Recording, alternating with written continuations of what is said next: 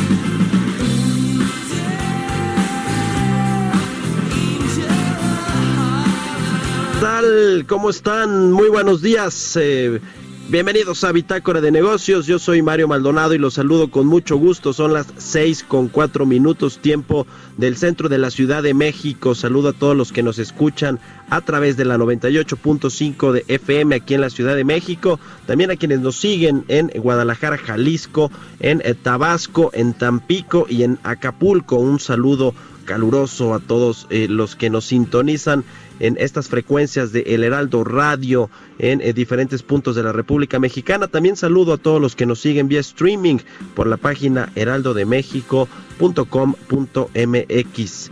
Eh, pues iniciamos este día, este miércoles 20 de noviembre con esta eh, canción. Les platico rápidamente qué vamos a tener en el programa. Vamos a platicar en un ratito más con Antonio Morfín. Él es director del Centro de Alta Dirección en Economía y Negocios de la Universidad de Anáhuac. Sobre esto que dijo el presidente Andrés Manuel López Obrador, ¿es posible tener una economía moral? Ya ve que presentó hasta un libro. Vamos a hablar de esto con eh, Antonio Morfín. También charlaremos con José Manuel López Campos, presidente de la Confederación de Cámaras de Comercio, Servicios y Turismo, la Concanaco Servitur, sobre los resultados de El Buen Fin que bueno, pues se, superó la meta finalmente a pesar de que hay una desaceleración clara en la economía nacional, pues eso dice la Concanaco y la Secretaría de Economía. Y finalmente hablaremos también con Sergio Silva, titular de la Unidad de Inteligencia Económica Global de la Secretaría de Economía, sobre este dato importante que dio a conocer ayer precisamente Graciela Márquez, la titular de esta cartera, sobre la inversión extranjera directa que también, según eh, pues estas cifras oficiales, eh, captó 26 mil 55 millones de dólares en el tercer trimestre, así que eh, pues eh, también buenos números en ese sentido. Quédese aquí con nosotros en Bitácora de Negocios porque ya le presentamos el resumen de lo más importante que usted tiene que saber en materia económico, financiera y de negocios. Arrancamos.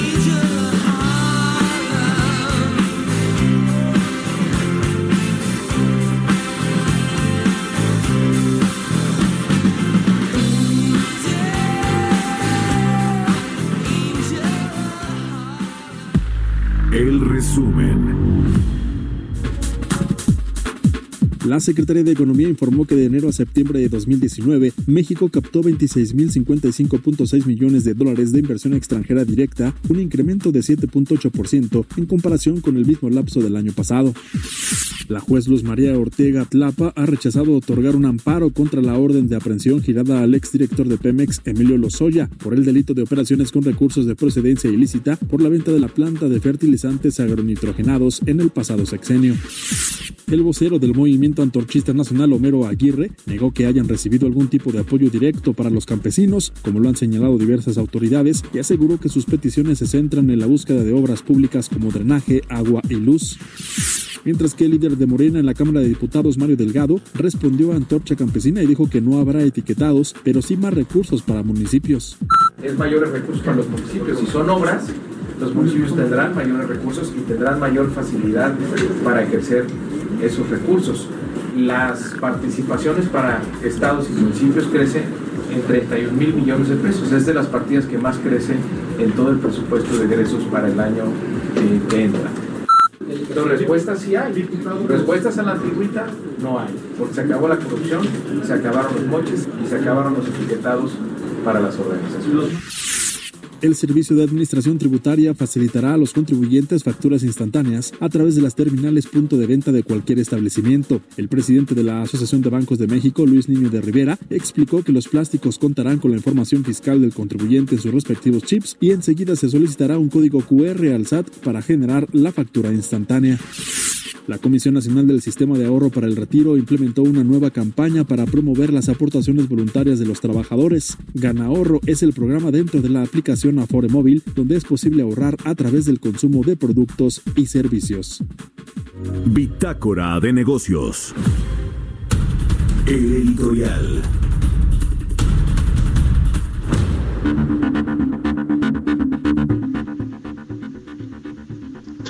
Bueno, el lunes el presidente Andrés Manuel López Obrador le entregó al ingeniero Carlos Slim precisamente el premio de ingeniería por eh, pues su trayectoria en el, diferentes sectores económicos, particularmente los que tienen que ver con la construcción y la infraestructura. Allí el presidente pues eh, dijo que Carlos Slim es un empresario con visión social, con dimensión social, un empresario que ha invertido en México a pesar de las crisis económicas. Dice que de hecho el momento actual que está viviendo la economía nacional, eh, que bueno, pues eh, sufre una desaceleración clara que probablemente termine en 2019 con una caída incluso en la actividad económica, pues es muestra de que Slim confía en México. Es un hombre hasta obsesivo en cuanto al trabajo, dice Andrés Manuel López Obrador del ingeniero Carlos Slim, que por otro lado en su discurso eh, dijo que México necesita una sacudida, así, una sacudida al país para aumentar la inversión en infraestructura y que eso pues derive en un crecimiento económico mayor al que hemos tenido en los últimos 30 años, que ha sido de un promedio de 2% anual y que bueno, dice, China invierte 12% de su Producto Interno Bruto en infraestructura y lo ha hecho crecer a tasas de hasta doble dígito, aunque ahora está más desacelerada ya la economía china. Y bueno, México no invierte ni el 5% de su Producto Interno Bruto en infraestructura. Entonces, Carlos Slim llama a esta inversión eh, de los empresarios y también del gobierno en infraestructura, pero llama la atención también que estas eh, obras, estas primeras 15 obras de infraestructura que se van a anunciar el próximo martes en este eh, pues mega anuncio del acuerdo entre el gobierno e iniciativa privada para echar a andar proyectos y obras de infraestructura, pues la mitad de todos estos proyectos son de telecomunicaciones, así como lo escucha, 86 mil millones de pesos se van a destinar a la telefonía fija y móvil, a la ampliación de la cobertura, proyectos tecnológicos, centros de datos, nube, conectividad, todo esto, si bien tiene que ver una parte con el gobierno y con sus proyectos de la CFE Telecom y de conectar a todos mediante este programa de Internet para todos, pues también tiene que ver con las empresas privadas y el gigante de las telecomunicaciones en México se llama América Móvil, propiedad de Carlos Slim. Así que, pues quizás este discurso de la sacudida que invocó Carlos Slim viene junto con la sacudida de la cuarta transformación, es decir, que pues eh, el, gobierno y el, y el ingeniero Carlos Slim quizá eh, hablen de esta misma sacudida que significa una transformación de la vida pública del país. Pues ahí la dejamos, son las 6 con 12 minutos. Mercados bursátiles.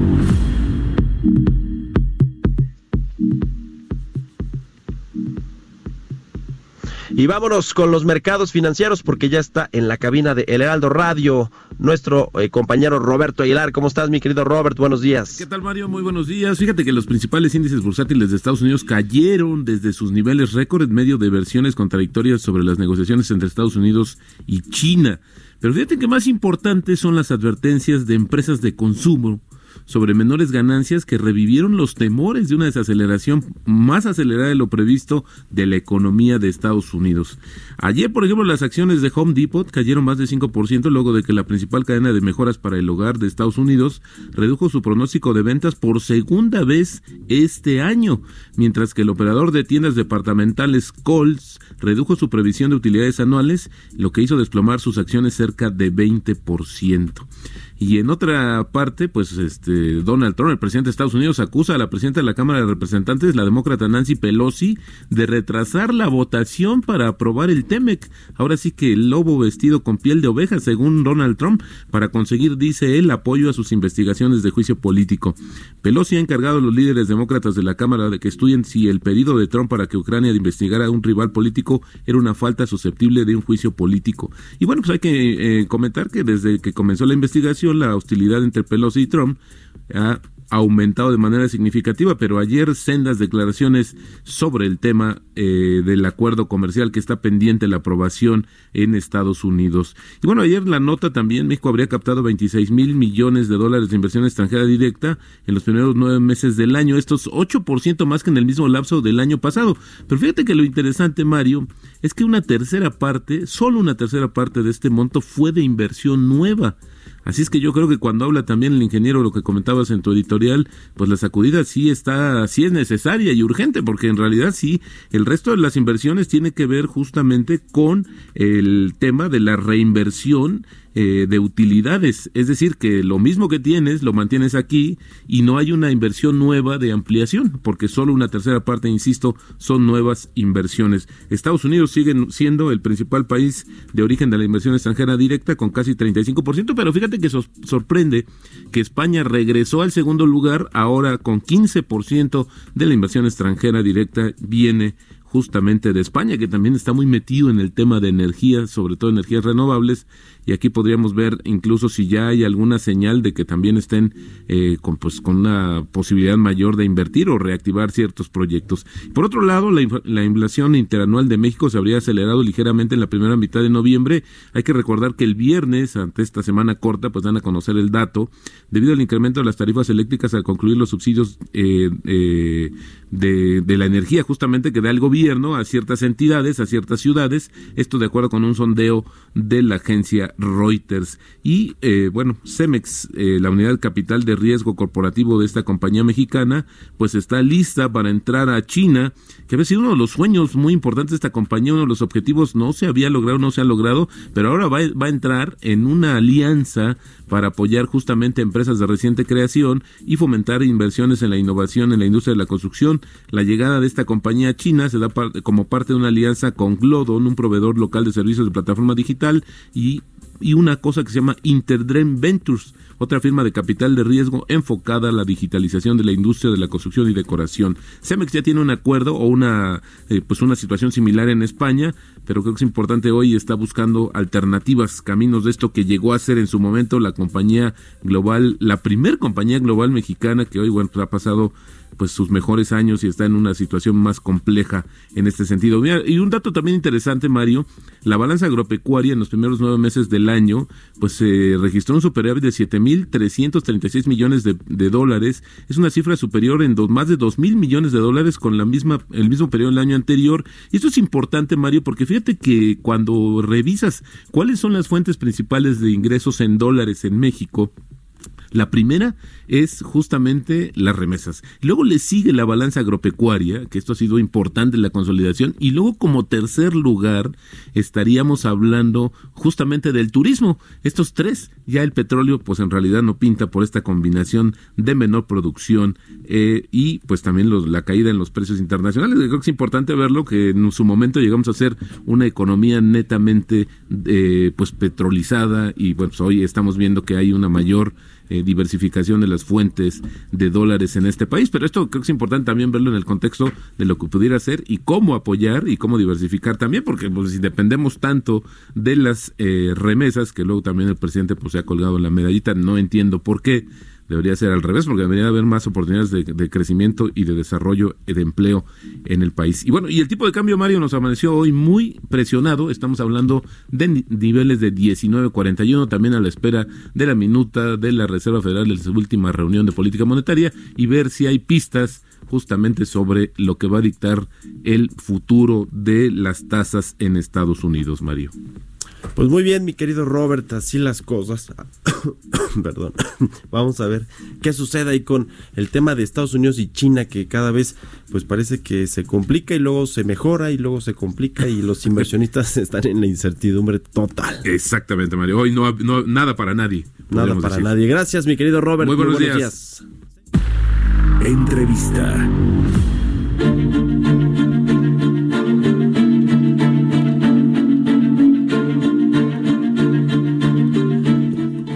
Vamos a platicar ahora, le decía al inicio del programa, con Antonio Morfín, director del Centro de Alta Dirección en Economía y Negocios de la Universidad de Anáhuac, a quien saludo con gusto en la línea telefónica.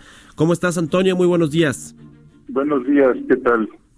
Pues queremos días, Buenos días, Robert. charlar contigo, Antonio, sobre este, este tema de la economía moral que pues el presidente ha tenido en su discurso de campaña, ahora ya como presidente en funciones, y no, obstante eso, incluso publicó un libro que hoy sale a la venta hacia una economía moral en el que, bueno, pues eh, el fundamento de la política, dice el presidente, que se aplicó en el, en el periodo neoliberal no funcionó y que ahora hay un periodo post-neoliberal y en este periodo post-neoliberal habrá una economía moral. ¿A qué se refiere el presidente con esto?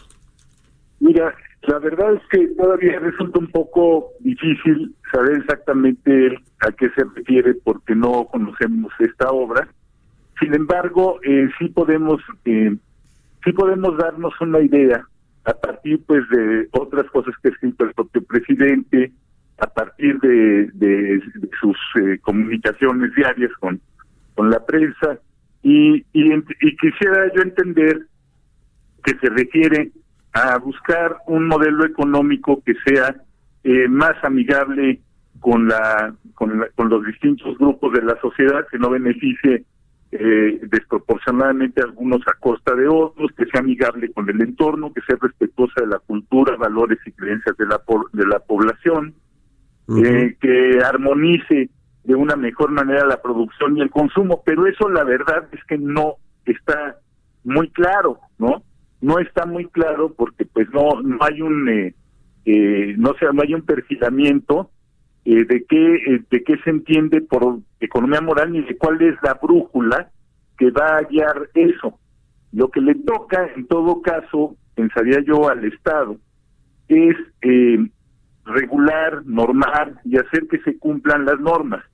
Si hay abusos por parte de empresas, si hay, si no se cobran los impuestos en, que se tienen que cobrar y hay eh, este, tratos preferenciales a algunos grupos, poblaciones, ya sea por su actividad económica, ya sea eh, eh, por razones históricas, pues entonces el que le toca corregirlo mucho es al Estado, no tanto a las empresas. Hay un debate que es global, que no es de México.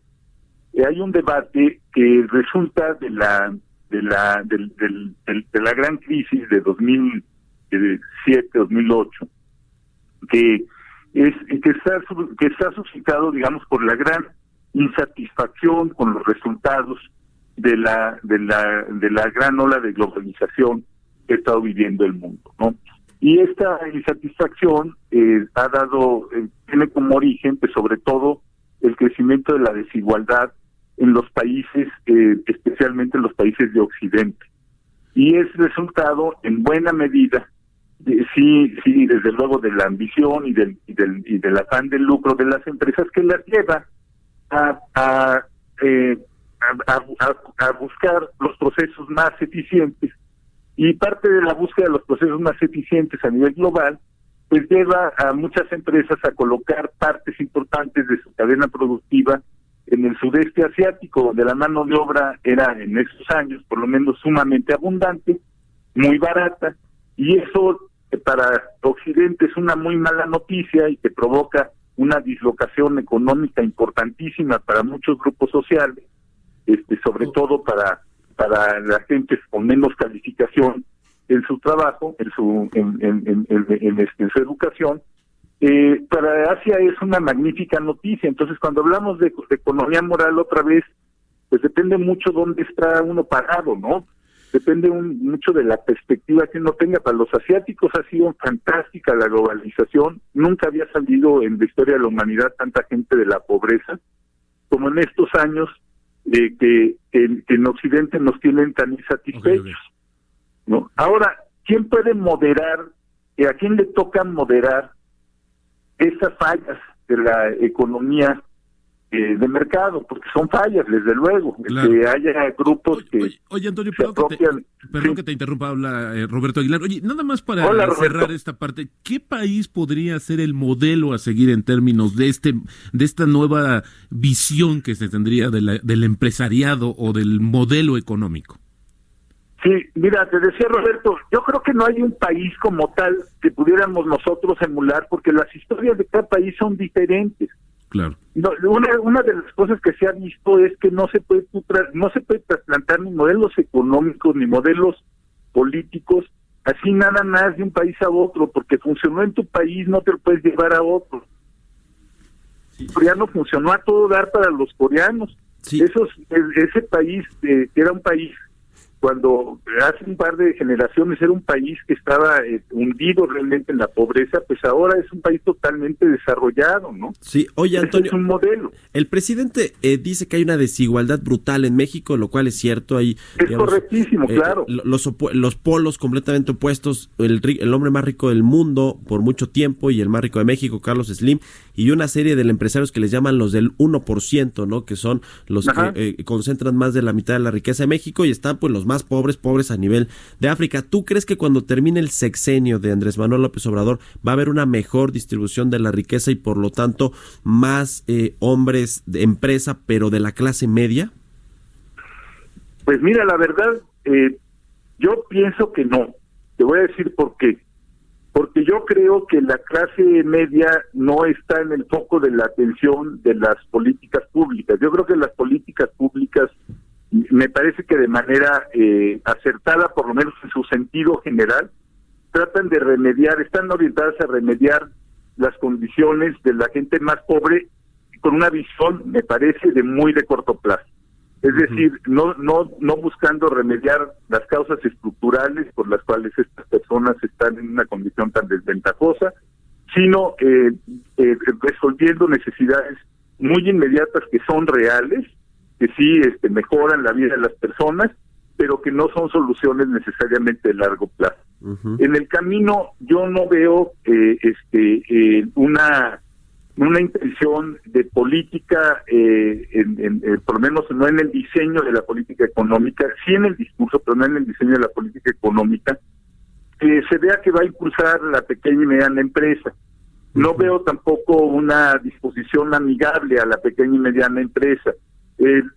no, no, he oído, por ejemplo, eh, una un discurso o un planteamiento de política hacia mejorar las, las políticas que a nivel local, a nivel municipal, a nivel de, los estados, fastidian muchísimo la actividad económica de las pequeñas y medianas empresas. Esto no es un tema nada más del gobierno federal. Sí.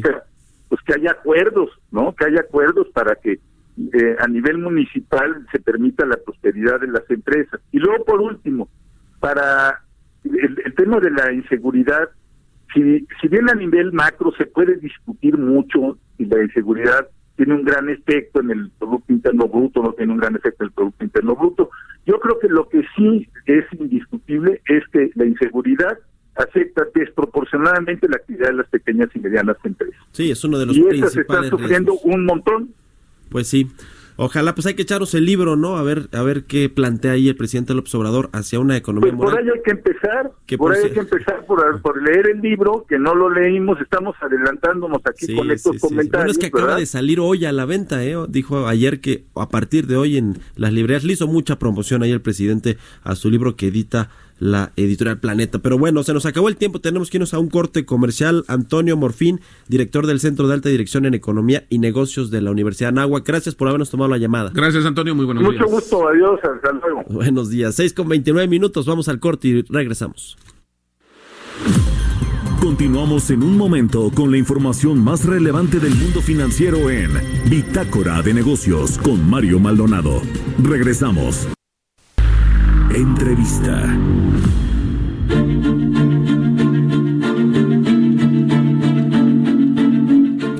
6 con 33 minutos, regresamos a Bitácora de Negocios. Vamos a platicar ahora con José Manuel López Campos, presidente de la Confederación de Cámaras de Comercio, Servicios y Turismo, la Concanaco Servitur. ¿Cómo estás, José Manuel? Muy buenos días.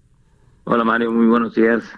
Pues qué en noticias tenemos al respecto de los resultados del el Buen Fin. Platicamos aquí eh, previo a este eh, pues fin de semana largo en el que eh, pues los comercios buscan captar la, la, atención de los consumidores y bueno pues generar mayores ventas y que los consumidores a su vez puedan encontrar descuentos. ¿Cuáles fueron los datos generales que obtuvimos a partir de esta de este buen fin?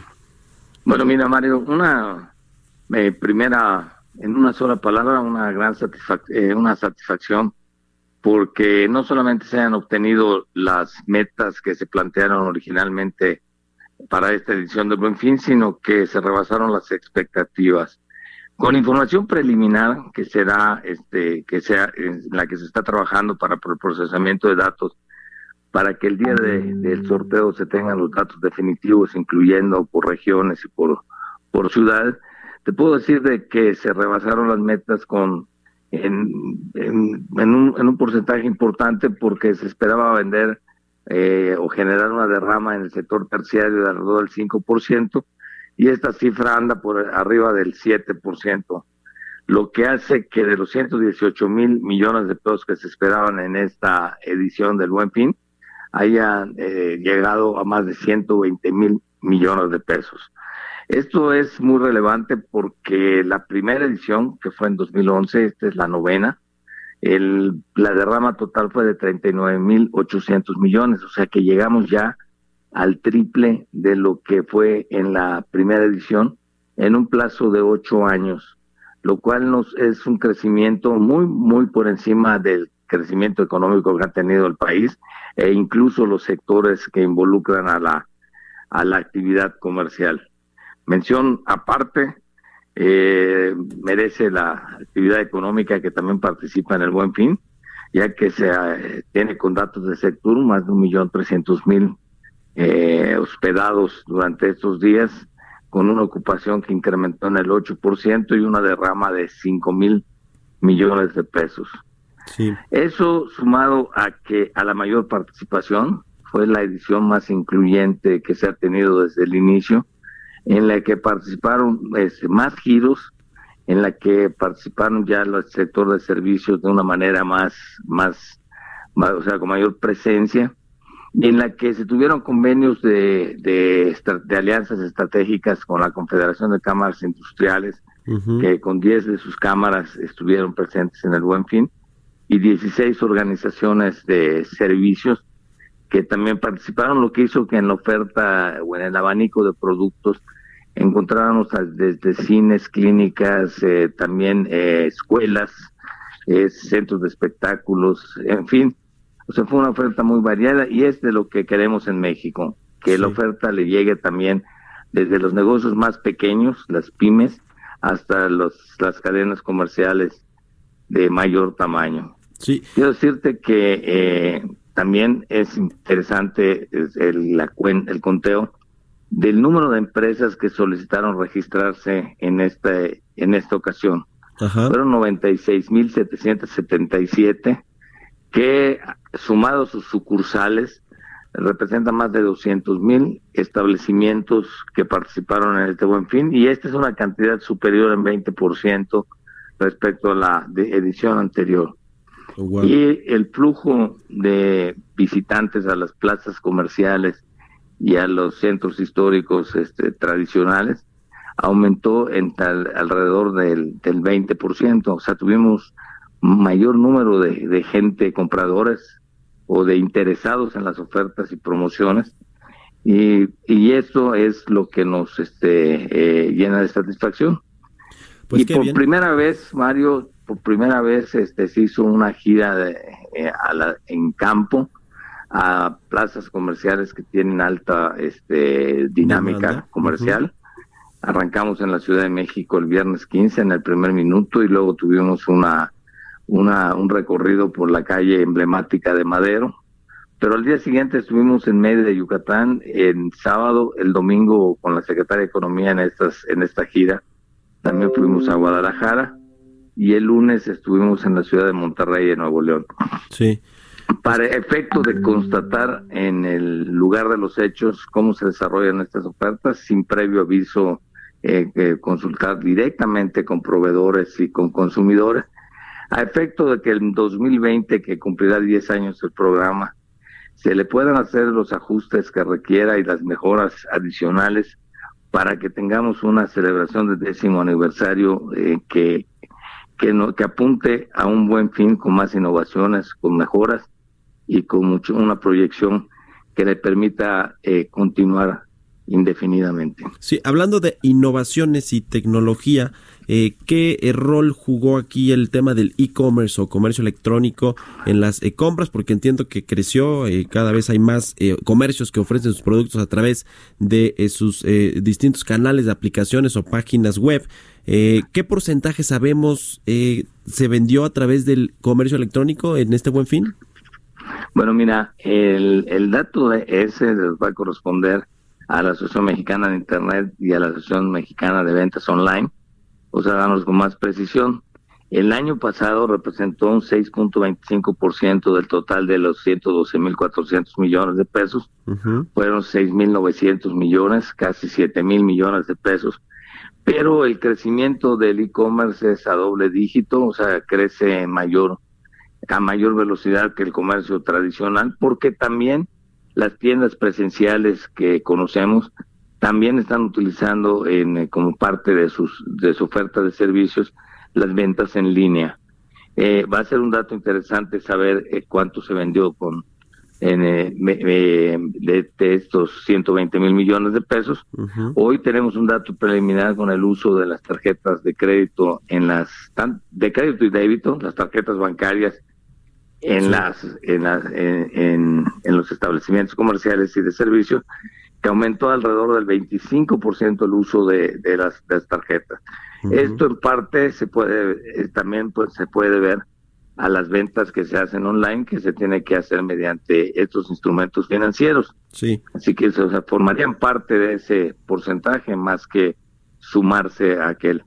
También la tecnología fue un gran aliado en este buen fin.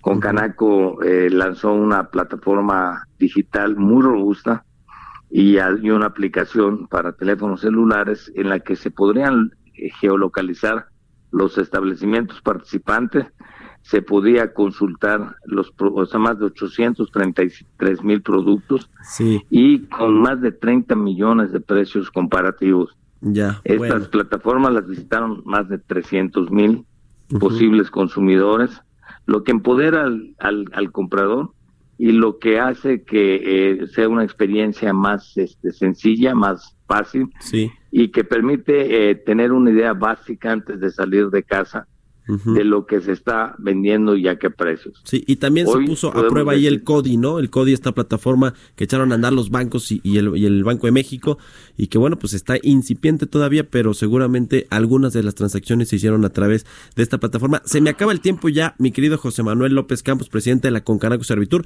pero te agradezco mucho que hayas compartido estos datos con nosotros, con la audiencia de Bitácora de Negocios, y enhorabuena que fue pues un buen fin, como su nombre lo dice. Muchas gracias, José Manuel. Gracias a ti, Mario. Un abrazo, que estés bien. 6 con 41. Empresas innovadoras. ¿Se acuerda que ayer le platicábamos de José Antonio Mit, el ex candidato presidencial de El PRI y exfuncionario público con los gobiernos de Felipe Calderón y Enrique Peña Nieto? Bueno, ¿en qué anda ahora? Anda en distintos consejos de empresas como el HSBC, pero también, fíjese, y esto es interesante, eh, está impulsando una fibra, estos vehículos de inversión, estos fideicomisos de inversión en infraestructura y bienes raíces, una fibra E en la Bolsa eh, Institucional de Valores. ¿De qué se trata? Giovanna Torres nos tiene la siguiente información. José Antonio Meade, exsecretario de Hacienda, está promoviendo un nuevo modelo de fibra E. Mexpac FE es un instrumento financiero que invertirá en proyectos de infraestructura y energía que alista su salida en la Bolsa Institucional de Valores. Aunque todavía no se tiene fecha de salida a bolsa, se estima que el precio por título fiduciario será de 20 pesos. Uno de los objetivos es obtener recaudación de hasta 6 mil millones de pesos. Este modelo de fideicomiso llega sin tener activos previos ni antecedentes de operación, por lo que buscará oportunidades de inversión. Los beneficios fiscales permitirán mayores distribuciones y con el modelo SPAC se reducirán los riesgos de los inversionistas. Los recursos se mantendrán en una cuenta custodia y se tendrá el derecho de reembolso para los inversionistas. Además, se les permitirá participar en la toma de decisiones de inversiones. Los proyectos tendrán hasta 24 meses para presentar una propuesta de inversión de un proyecto o empresa y una de las condiciones de sus inversiones es tener por lo menos un año de operación.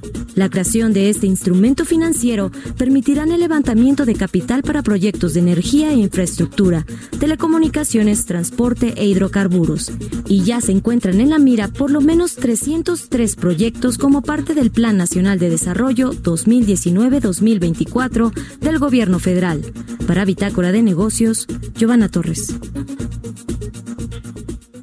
Bitácora de negocios.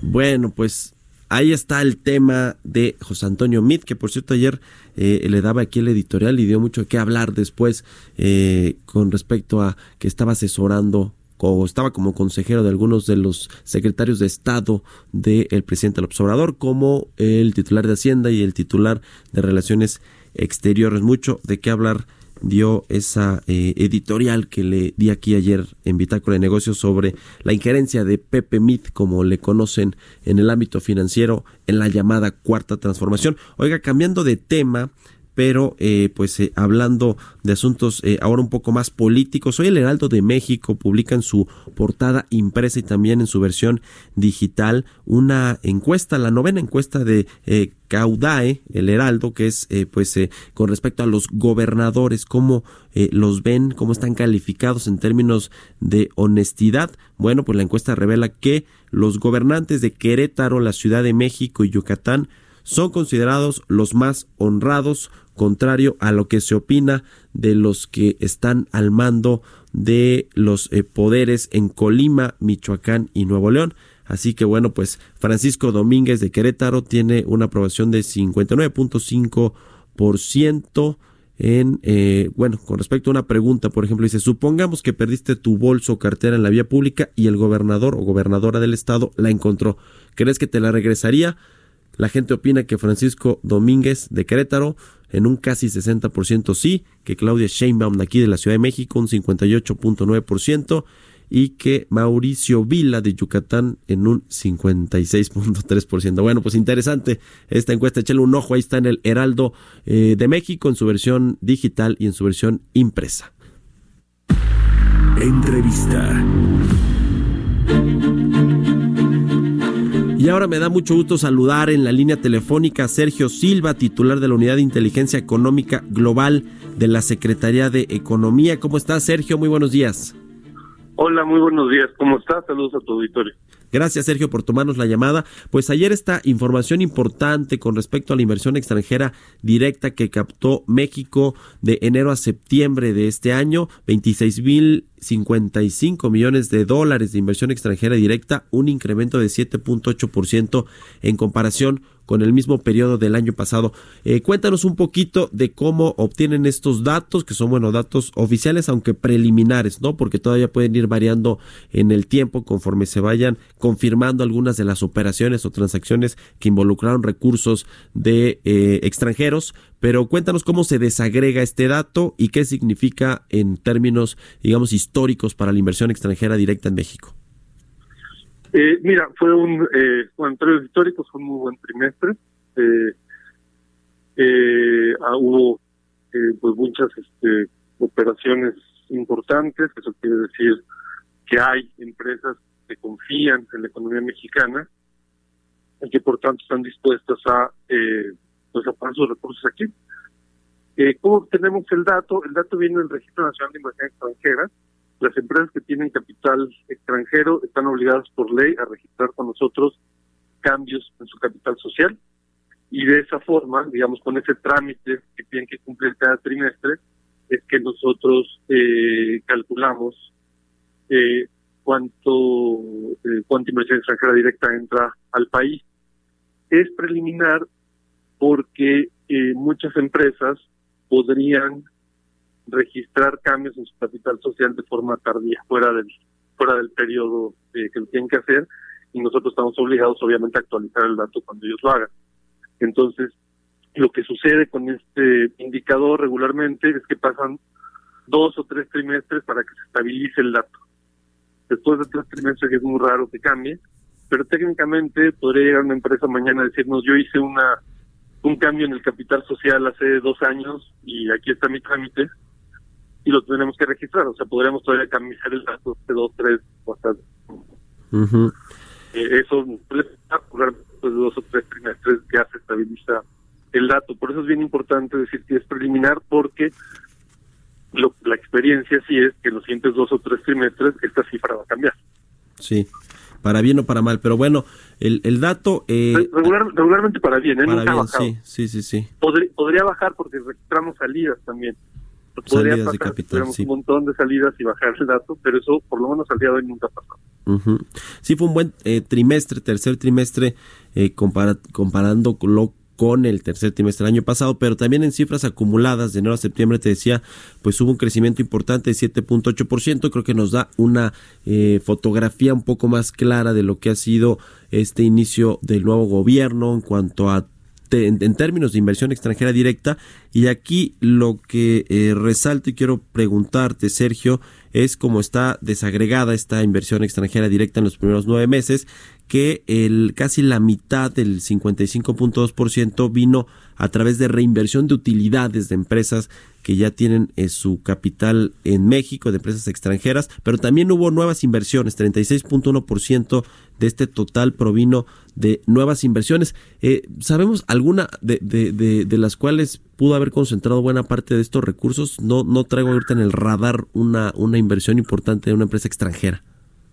Mira, el, el, el problema es que nosotros, si bien recibimos datos a nivel de empresa, no estamos autorizados para difundirlos a nivel de empresa por un asunto de privacidad. por eso lo, lo, reportamos a nivel de sector y tenemos incluso datos a nivel de rama, pero no podemos reportar empresas en particular. Ese, ese anuncio tiene que hacer cada empresa. Sí. Eh, pero lo que te podría decir en términos muy generales es que hubo movimientos importantes de, de, empresas grandes que, que, explican en buena medida eh, el dato de este trimestre.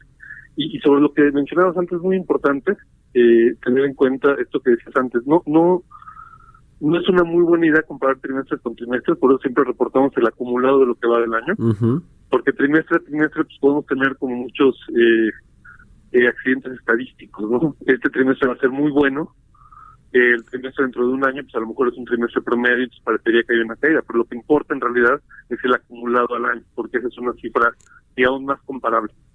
En un trimestre puede entrar un par de operaciones grandes y entonces nos, digamos, nos lo convierte en un trimestre muy bueno, pero si dentro de un año, el siguiente tercer trimestre, no tenemos operaciones grandes, pues pareciera que tenemos un problema cuando en realidad no lo hay. Entonces siempre es mejor ir comparando el acumulado del año. Sí, correcto. Ahora, mi, pregunta un poco iba más enfocada. Eh, las nuevas inversiones que representaron en estos primeros eh, eh, nueve meses de enero a septiembre representaron 36.1%. ¿Cómo compara en nuevas inversiones con respecto a lo que hay hubo en años pasados? el 2018 para comparar con el año anterior inmediato? Mira, en, realidad nuevas inversiones ha seguido más o menos el mismo patrón. La cuenta que ha cambiado en los últimos años es cuentas entre compañías eh, y reinversiones ha aumentado considerablemente. Eh, nuevas inversiones más o menos han mantenido al mismo, eh, más o menos a la misma, a la misma tasa. eh, estos, estos, estos datos, como nosotros los recogemos, y es, digamos, de acuerdo a una metodología eh, estándar global, ¿no? diseñada por el Fondo Monetario, por la OCDE, etcétera. Lo que nosotros registramos es de dónde vienen esos fondos y no necesariamente a dónde van. Eso también es bien importante. No lo hacemos por el lado del gasto. O sea, si, si lo hicieron para comprar maquinaria o bienes inmuebles o algo así, eso nosotros no lo, no lo sabemos. Lo que sabemos es que hay una entrada de capital y la división entre cuentas entre compañías, reinversiones y nuevas inversiones, eh, lo que describe es esa naturaleza. Es decir, si son recursos que eh, de, una empresa que ya está aquí, que tiene utilidades y decide reinvertirlas, o si, por ejemplo, la matriz le hace un préstamo a la filial en México, entonces eso es una cuenta entre compañías. Las nuevas inversiones eh, pueden venir, no, no, no necesariamente son eh, negocios nuevos, simplemente el origen del capital puede ser un nuevo inversionista que viene de una empresa que ya está establecida y se registra como nuevas inversiones. Bueno, pues como sea, eh, buenas noticias, la verdad, para México y para la inversión extranjera directa. Siguen las manufacturas liderando la inversión extranjera directa, 44.6% seguido de los servicios financieros con 13.9%, el comercio con 11.3% y bueno, incluso la generación de energía eléctrica, agua y gas que eh, pues se tiene el 5.8% de estos flujos de inversión extranjera que llegaron a México de enero a septiembre. Así que, pues qué bueno que hay eh, noticias positivas en este sentido y te agradezco mucho que las hayas compartido con nosotros. dinos, dime, dime. Pero, si me permites anotar, y en un contexto bien complicado, en 2017 y 2018 inversión extranjera directa a nivel global se redujo 13% y la estimación de la OCDE para el primer semestre de 2019 es una reducción como del 20%. Y en ese contexto, pues sí, este dato es sería muy bueno en cualquier contexto, en el contexto actual es particularmente bueno. Pues sí, y que sea sostenible también en el tiempo. Ojalá que sigamos viendo estos datos. Te agradezco mucho, Sergio Silva, titular de la Unidad de Inteligencia Económica Global de la Secretaría de Economía, por habernos tomado la llamada. A tus órdenes. Muy buenos días, hasta luego. 6 con 54, ya casi nos despedimos. Eh, le, comento rápido este asunto que está pasando ahí en la Cámara de Diputados, los bloqueos de un grupo de, de campesinos que no permiten que se apruebe el presupuesto de egresos de la Federación del próximo año. Ahora se planea reanudar sesión el próximo viernes 22 de noviembre, algo inédito, nunca había pasado esto en la historia del eh, Poder Legislativo, que se alargara tanto tiempo la aprobación de un presupuesto de egresos de la Federación por los bloqueos, así que ¿Cuál es el asunto de fondo de esto? Pues lo que está pasando en Morena y todo, pues estos jaloneos y la división que hay al interior del partido del presidente Andrés Manuel López Obrador. Pero bueno, pues con esto llegamos al final de Bitácora de Negocios. Le agradezco mucho que nos haya acompañado este día aquí en los micrófonos de El Heraldo Radio. Lo dejamos ahora, como siempre, como todos los días de lunes a viernes con Sergio Sarmiento y Guadalupe Juárez. Y nos escuchamos mañana, mañana jueves 21 de noviembre que la pasen bien ahora en, estos de conmemoración del 20 de noviembre, el 109 aniversario de la Revolución Mexicana. Muy buenos días.